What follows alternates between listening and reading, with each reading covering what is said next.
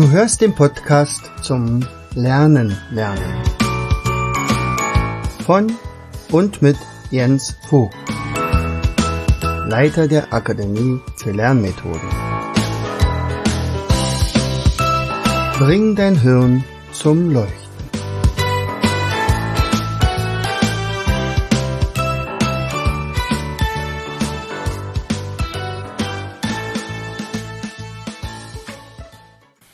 Herzlich willkommen zu einer weiteren Episode unseres Podcastes Bring dein Hirn zum Leuchten.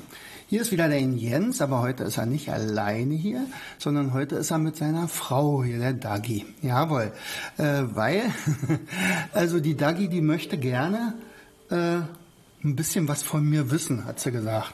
Also eigentlich wollte ich sie ja interviewen, als sie sagt, nee, wir drehen mal den Spieß um und jetzt interviewe ich dich erstmal so.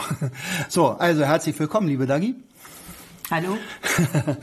und ähm, beide sind wir ja Lehrer ähm, aus Leidenschaft, könnte man auch sagen. Und ähm, ja, beide sind wir im Prinzip am Ende unserer Karriere angelangt. Ich habe ja schon vor einem halben Jahr aufgehört als Lehrer und Dagi hört dann in diesem Jahr auf. Und naja, und wir haben so einiges erlebt und jetzt bin ich echt gespannt. Also sie hat mir nicht gesagt, was sie vorher mich fragen wird. Also zu meiner Lehrerzeit, da bin ich ja echt gespannt. Also wir freuen uns erstmal, dass du eingeschaltet hast und ich hoffe auf eine lustige halbe Stunde. Na dann, liebe Dagi, dann frag mich mal was. ja, ich muss erstmal ein bisschen ausholen. Und eigentlich wollte ich auch ein bisschen aus dem Nähkästchen plaudern. Ei, ei, ei. Mein lieber Mann freut sich nämlich jedes Mal, wenn er im Romy oder im Würfeln oder im Sudoku, was höchst selten passiert, gegen mich gewinnt. Vielleicht liegt es daran, dass ich ihn bei Spidolino immer keine Chance lasse, bei seinem eigentlichen Spiel, bei seinem eigenen Spiel wohlgemeint. Ja, ist gut. Naja, also nu, äh, das ist ja auch sowieso. Also da muss ich jetzt schon sagen, also Veto, Veto, Veto. Sudoku gewinne ich so gut wie fast gar nicht. Da freue ich mich natürlich deswegen diebisch, weil ich dann mal gewinne. Und bei Spidolino, das finde ich allerdings eine Unverschämtheit, äh, wenn ich ein Spiel entwickle und Dagi gewinnt dagegen. Mich. Das geht gar nicht. Ja, also ein bisschen Anerkennung hört man da auch raus.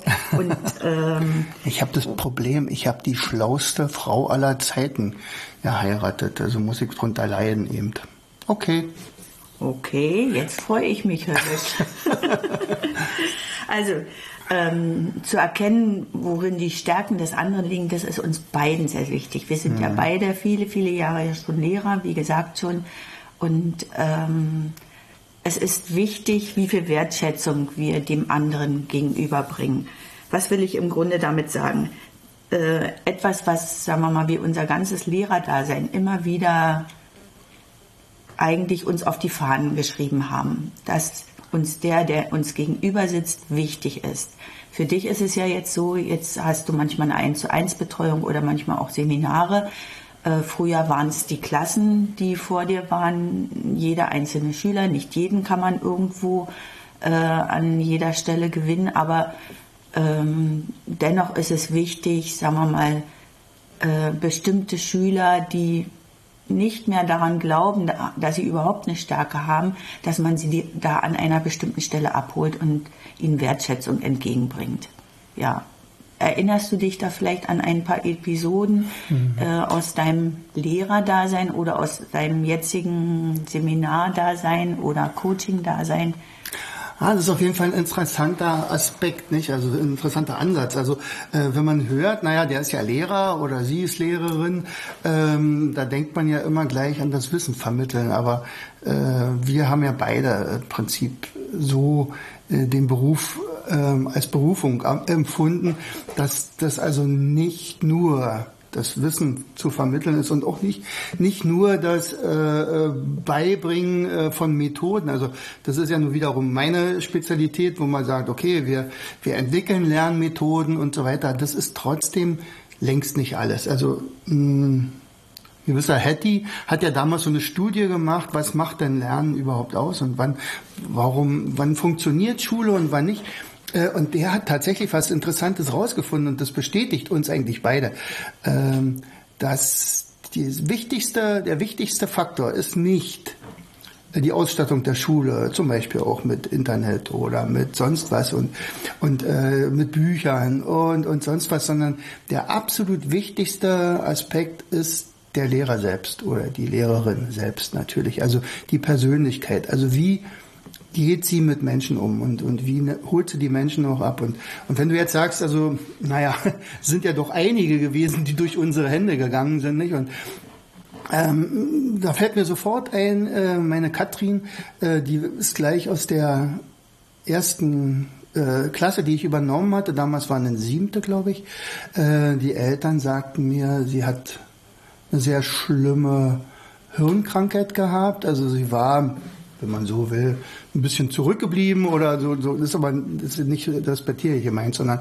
sie war einfach viel langsamer als die anderen und die Eltern hatten also Sorge, dass überhaupt sie einen Beruf ergreifen könnte irgendwann oder den Schulabschluss schafft und so weiter. Und ähm, sie war auch relativ zurückgezogen und ich habe sie aber mal bewusst und mal auch wieder unbewusst, also immer wieder bekräftigt und bestärkt. Und heute weiß ich, dass sie also damals äh, dann, das wusste ich ja damals auch schon, dass er also ihren Abschluss geschafft hatte, natürlich. Äh, sicherlich nicht mit eins und nicht mit zwei, aber sie hat den geschafft und war unfassbar stolz darauf und das haben wir sie auch spüren lassen, dass wir auch uns ganz doll darüber gefreut haben. Und andererseits hat sie dann also, das kriegt man ja manchmal nicht mit, was aus den Leuten geworden ist. Nicht? Also, aber ich wusste von ihr, sie ist auf jeden Fall äh, in der Bahn untergekommen, also hat dann erst bei Schaffner gemacht, äh, Kontrolleur und dann ist sie so aufgestiegen und ist bis heute immer noch dabei. Und das, also sie ist glücklich und das, und das ist das Wichtigste eigentlich bei dieser ganzen Geschichte. Und natürlich gibt es da viele Beispiele. Also die jetzt aufzuzählen, es geht natürlich nicht, aber ähm, vielleicht sagt man auch, also das ist ja nicht nur die, der Lehrer, also wir sind ja praktisch immer Lehrer, irgendwie so wie, wie ein anderer immer den sein Beruf hat, auch in der Freizeit und so. Ähm, wenn ich jetzt zum Beispiel meine Akademie nehme, dann ist natürlich, du hast ja schon richtig gesagt, so eine Einzelbetreuung, da ist es noch viel offensichtlicher, nicht? Also da, da kommen meistens verschüchterte, verängstigte äh, Leute zu uns, also kleine Kinder oder große oder auch ein 19-Jähriger, der äh, auch in Frühgeburt war und eigentlich gar nicht rechnen konnte und von sich aus gekommen ist, können Sie mir helfen? So und äh, drei Wochen später machen wir also schon größere äh, Rechenoperationen und und ähm, ich fragte ihn natürlich auch, warum willst du denn überhaupt das mit dem Rechnen hinkriegen? Also er war im Zahlenraum bis 20 als 19-Jähriger. Hm. Ja, er hatte also keinen Abschluss von der Schule. Er sagt er, ja, er möchte unbedingt gerne Erzieher werden und dazu braucht er aber einen Abschluss und da braucht er auch Mathe. Und, ähm, und er hat mal gehört, wir könnten ihm helfen. Naja, und intuitiv sind wir relativ schnell aufeinander zugegangen und haben also gesagt, ich glaube, das könnten wir hinkriegen und äh, wenn denn erstmal so ein bisschen der, der Schalter umgelegt ist, dann trauen die sich alles zu. Und, und äh, mit ihm habe ich dann nachher Prozentrechnung gemacht und, und äh, Binärformeln und umgesetzt und weiß ich was. Und ähm, binomische Formeln, Binärformeln, super. Ähm, und am Ende hat er tatsächlich diese äh, 10. Klasse geschafft, also den Abschluss, und durfte dann äh, die Lehre antreten. Und, und so gibt es natürlich ganz viele Kinder, Jugendliche, denen man so Kraft gegeben hat, eventuell ohne das zu merken. Nicht? Also man, man lebt das nur halt, wenn man als Lehrer lebt und, äh, und, und sagt, Mensch, ich traue dir das alles zu. Hm. Ja, und manchmal muss man welche ein bisschen runterholen. Dann sagt, okay, die haben sich vielleicht zu viel zugetraut oder die sind so eine Alpha-Tiere.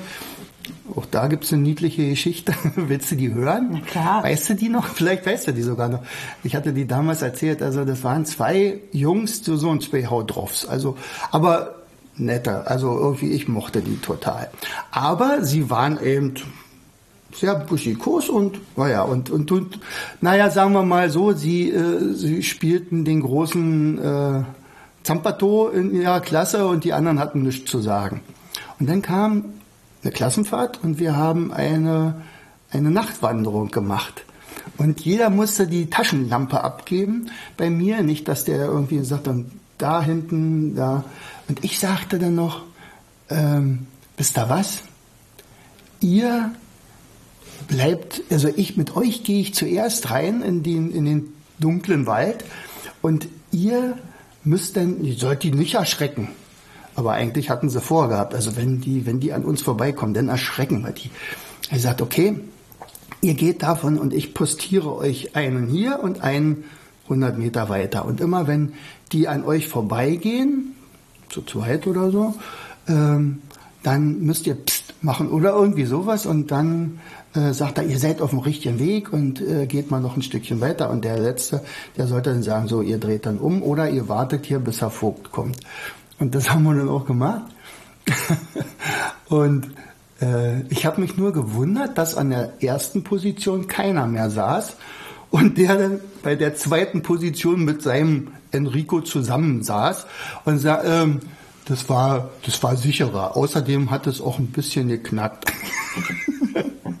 und, und dann sagte ich, okay, ähm, dann wollen wir mal äh, auch wieder zurückgehen. Und während die anderen ja nun äh, einzeln oder zu zweit gingen, habe ich gesagt, naja, das müsst ihr jetzt natürlich auch machen. Mhm, okay. Und dann hörte man schon, wie der erste von den beiden, äh, den mussten ja dann ins erste durchgehen, äh, etwas langsamer wurde und in der Hoffnung, der andere könnte ihn ja eventuell heute doch noch einholen. Und ich hatte mich aber mittlerweile 100 Meter weiter vorne weiter postiert und als die beiden natürlich zusammen an, an mir vorbeigingen, knackte ich so ein Ast und die zuckten beide sowas von zusammen und hatten so eine Angst.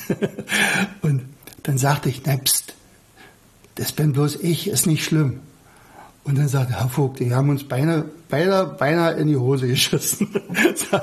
und das war nicht, weil ich die klein machen wollte, sondern um ihnen einfach auch ein bisschen das Gefühl zu geben, wir sind auch ein Teil der, äh, äh der Gruppe und, und, ähm, und die haben eigentlich mehr Mut als wir beide. Und genau das war's. Also nach dieser einen Aktion war das eigentlich überhaupt nicht mehr schlimm, äh, mit, mit den beiden zu arbeiten und, und die haben sich gegenseitig geholfen, die haben in der Klasse alle anderen auch akzeptiert. Also das war so eine Kleinigkeit, nicht? Aber sowas macht sowas vielleicht auch aus. Ja, Sie haben vielleicht auch die Stärken der anderen gesehen, die mutiger in dem Moment waren. Ja, ja. Ja, als, als Sie selbst und äh, haben das auch akzeptiert und haben mhm. das auch, sagen wir mal, auch wertgeschätzt. Ja, ja. Im Grunde auch wieder haben, so eine Wertschätzung. Haben die beiden auch nie vergessen. Mhm. Später irgendwann habe ich da mal einen von beiden mal wieder getroffen. Gesagt, ja, Vogt, ich weiß noch. Erzählen Sie bitte nichts von der von der, von der, von der Nachtwanderung. Aber das war ein äh, bleibendes Erlebnis, glaube ich. Naja, und so gibt es halt viele Beispiele auch. Also mein Vater äh, zum Beispiel, der ist ja Bäcker gewesen und auch immer Ausbilder und hatte auch äh, einen Lehrling, äh, der dann lange Zeit bei ihm Geselle war und ähm, das ist nämlich auch eine schöne, schöne Geschichte, also eine traurige Geschichte, wenn man so will, ähm, weil irgendwann hat er gesagt, er möchte sich dann äh, nochmal selbstständig machen, hat, ist dann bei einer, ähm, Landwirtschaft irgendwie in, mit dem Arm in irgendeine Dreschmaschine gekommen und so weiter und hat sich den Arm ausgerissen. Äh, also er war dann einarmig und, und ähm, hat aber überlebt und kam dann aber nochmal zu meinem Vater und sagte, ja, das ist also passiert, also aber er möchte sich trotzdem weiterhin selbstständig machen. Was sagst du dazu? Und mein Vater hat gesagt, naja, also das hat er zwar noch nie gehört, dass ein ein Bäcker mit einem Arm überhaupt alleine arbeiten könnte. Du musst ja auch Brot schieben und du musst das Brot würgen. Aber wenn du dir das zutraust, dann traue ich dir das auch zu. Und das hat offensichtlich gereicht, um, um ähm, dem zu bestärken. Er sagt, okay, wenn mein Chef, der, der ja wirklich ein guter Ausbilder war, mir das zutraut, dann mache ich das. Und der hat sich selbstständig gemacht mit einem Arm. Der hat sich neue Schieber gebaut, der hat sich äh, irgendeine Maschine gebaut, wo er mit einer Hand halt wirken konnte. Also das ist ja der Teichkneten.